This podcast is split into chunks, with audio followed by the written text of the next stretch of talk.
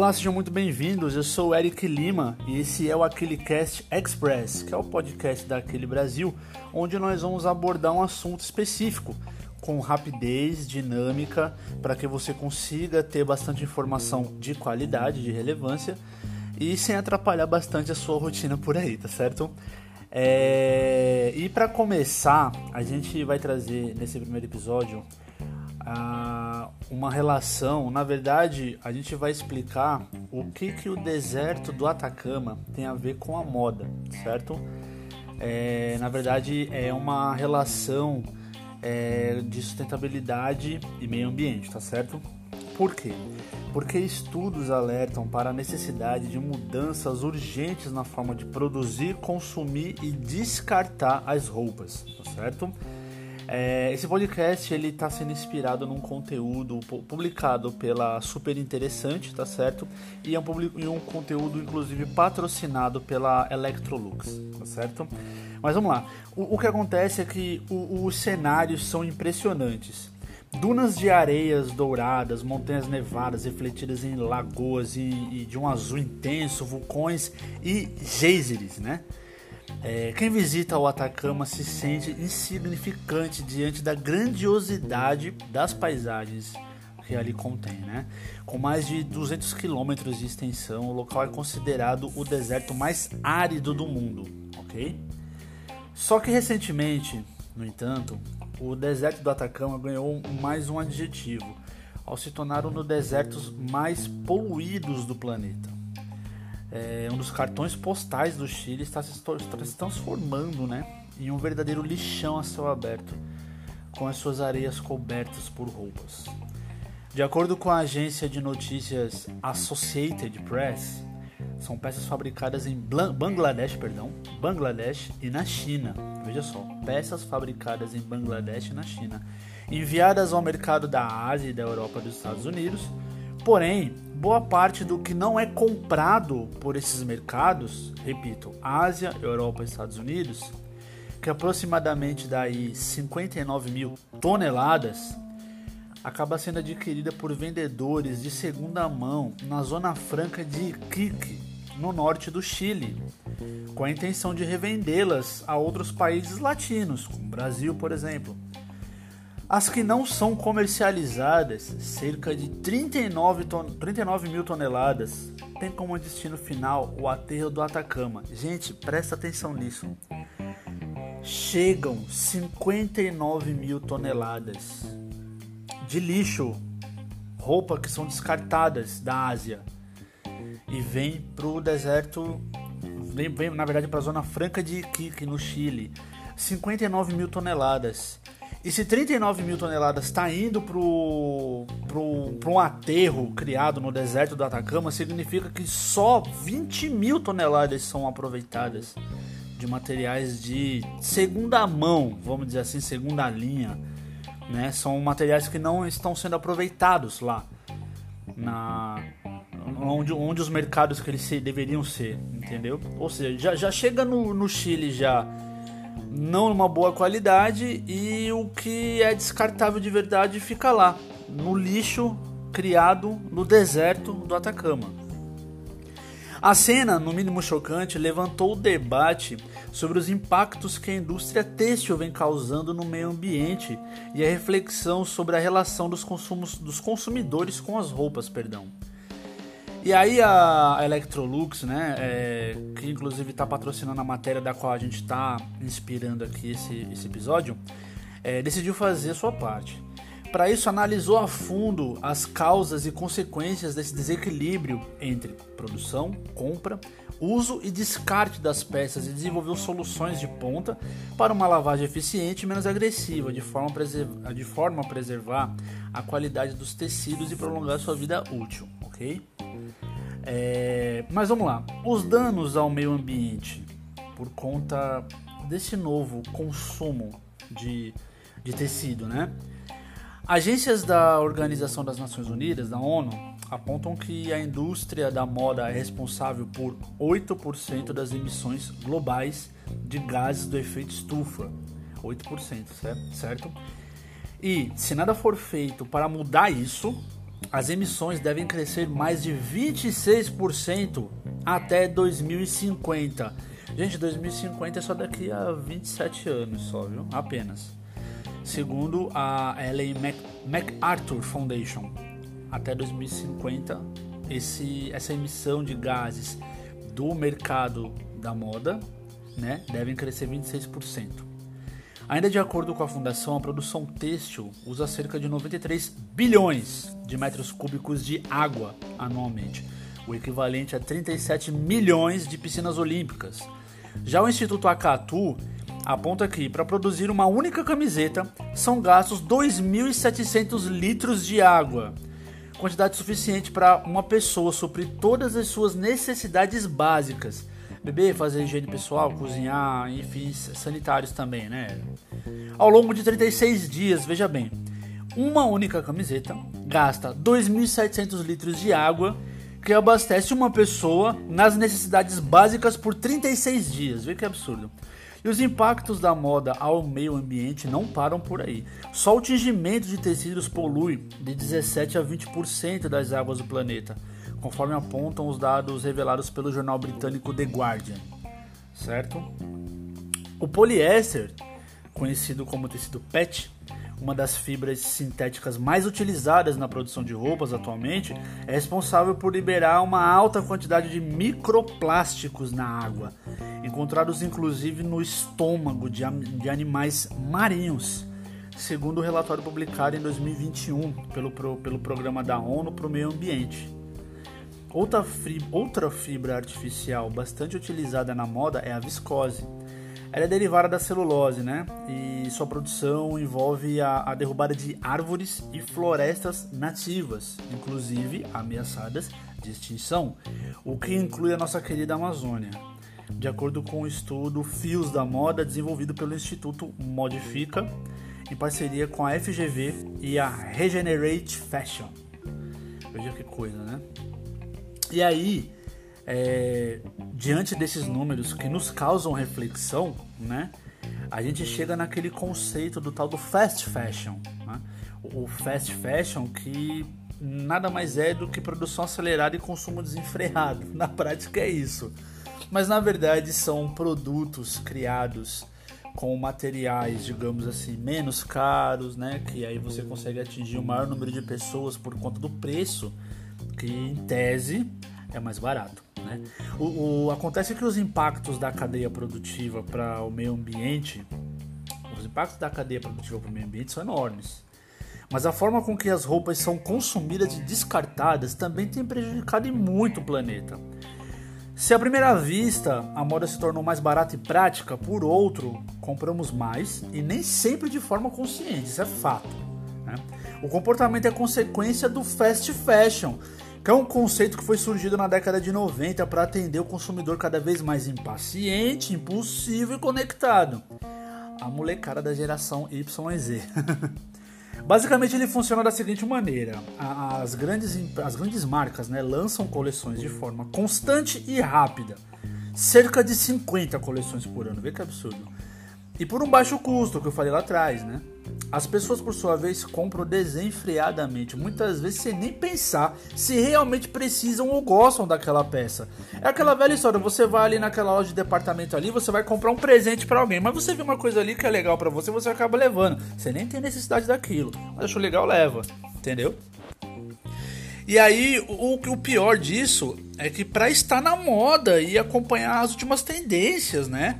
Que mudam em ritmo frenético. As pessoas não só compram, como se desfazem rapidamente das roupas, né? Porque fica fora de moda muito rápido. Para ter uma ideia, de acordo com o estudo A Verdade sobre a Lavanderia desenvolvido pela Electrolux, as roupas são usadas em média apenas 10 vezes e descartadas antes do necessário. Antigamente as roupas, a gente usava mais roupas, né? É, antigamente você tinha camisa que você. Né, o, o, assim, a camiseta estava guardada com você há 10 anos, né? Eu particularmente tenho algumas, mas são específicas, tipo camisetas de time. Porque elas se tornam itens de coleção, né? Vê que coisa. E aí, o, o, risco do, do, do, descarte, do descarte têxtil, é que algumas peças esquecidas no fundo do armário são doadas, é fato. Beleza, a gente faz isso, né? Algumas roupas a gente não usa mais, a gente acaba passando para frente do ano, principalmente em campanhas de inverno. Mas muitas ainda são jogadas no lixo. E consequentemente elas são encaminhadas aos aterros sanitários somam-se a elas os resíduos da própria indústria têxtil, ou seja, além das roupas que os consumidores jogam, obviamente que vai os descartes da indústria, né? Que para produzir freneticamente eles acabam desperdiçando muito tecido. São sobras da própria produção e itens que nem chegam a ser comercializados. E olha que tem algumas marcas que ainda faz, a Nike, por exemplo, não sei se ainda faz, mas a Nike fazia muito vender produtos que eles chamavam de segunda linha, que às vezes saía uma, uma costura saía errada, né? Um tingimento não saía da cor que era que esperava. Aí eles iam para essa loja que os produtos eram bem mais baratos, entendeu? E não deixava de ser a mesma qualidade da marca, né?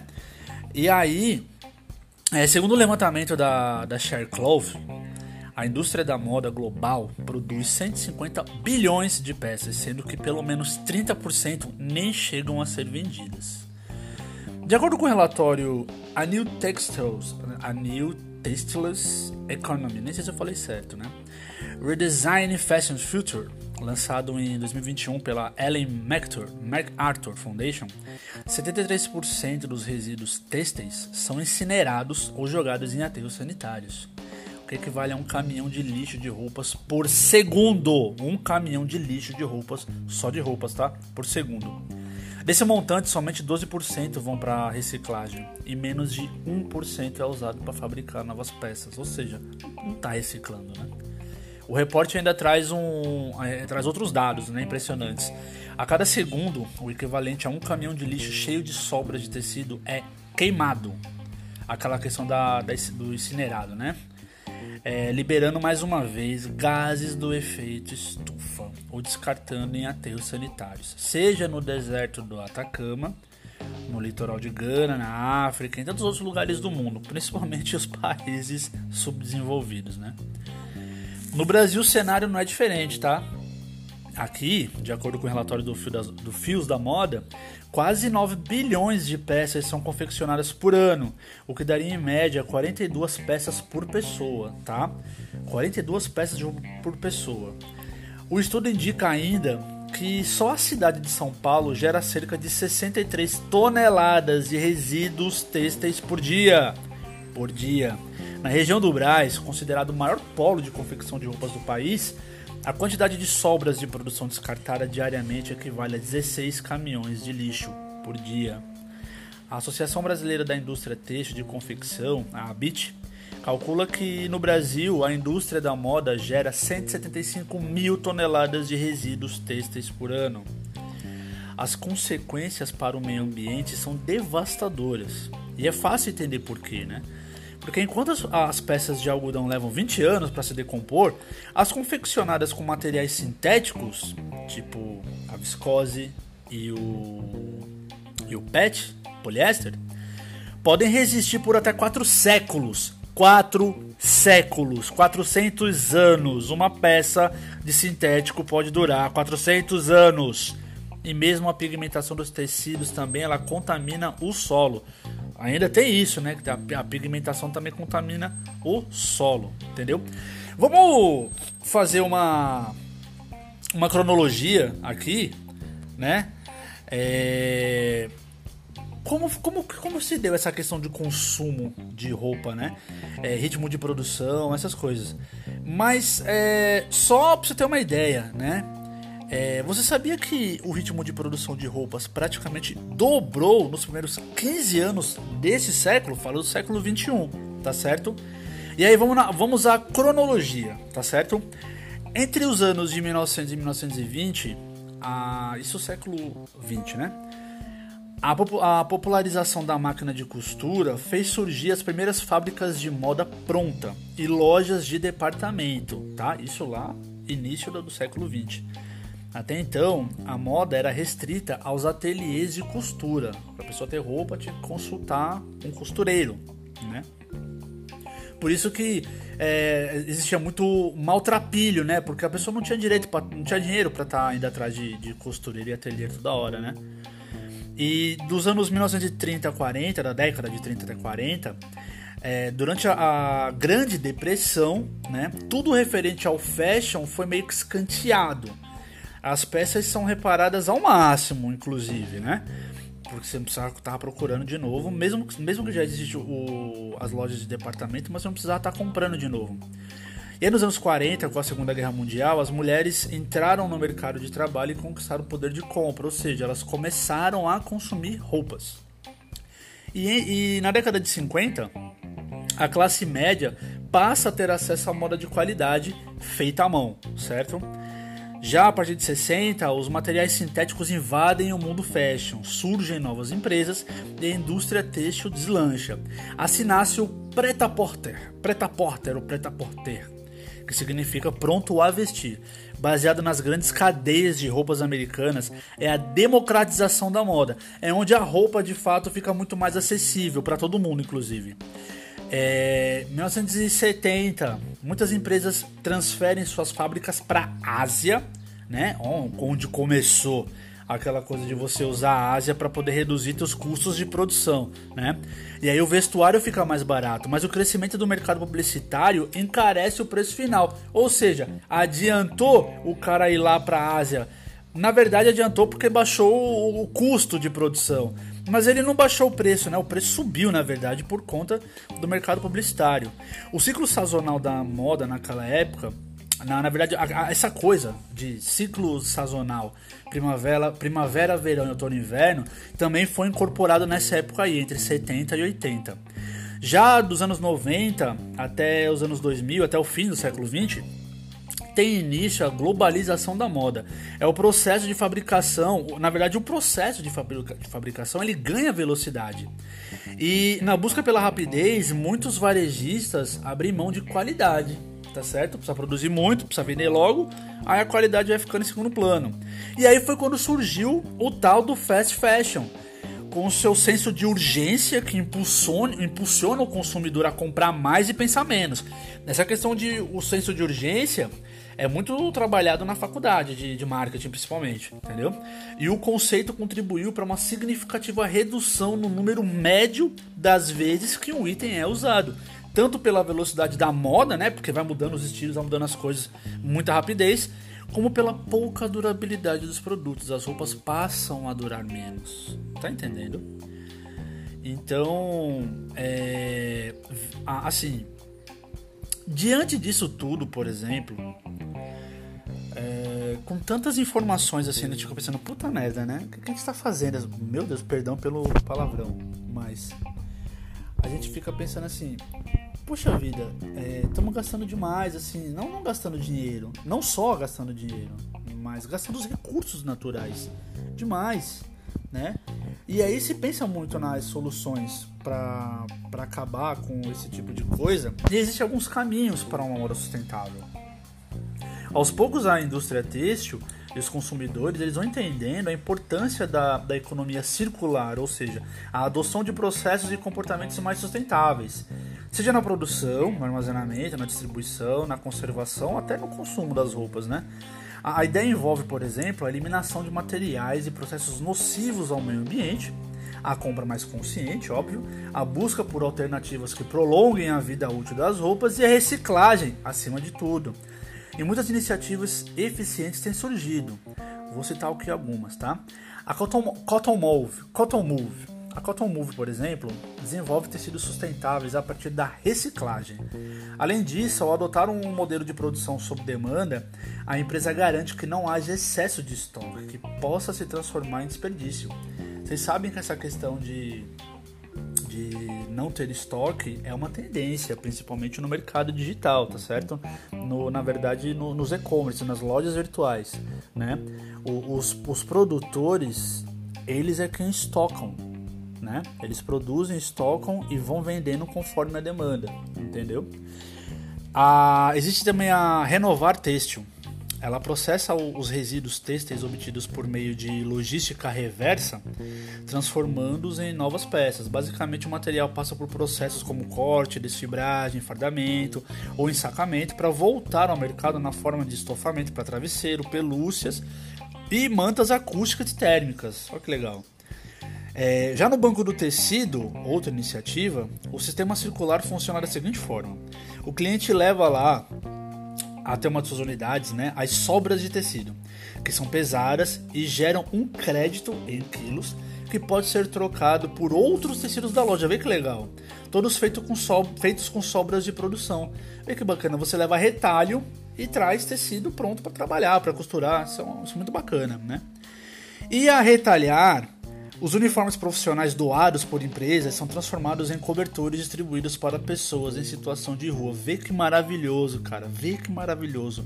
Desde a sua criação, já foram reciclados 274 mil quilos de uniformes, o equivalente a 861 mil peças, confeccionando mais de 90 mil cobertores, perdão, e 34 mil produtos personalizados.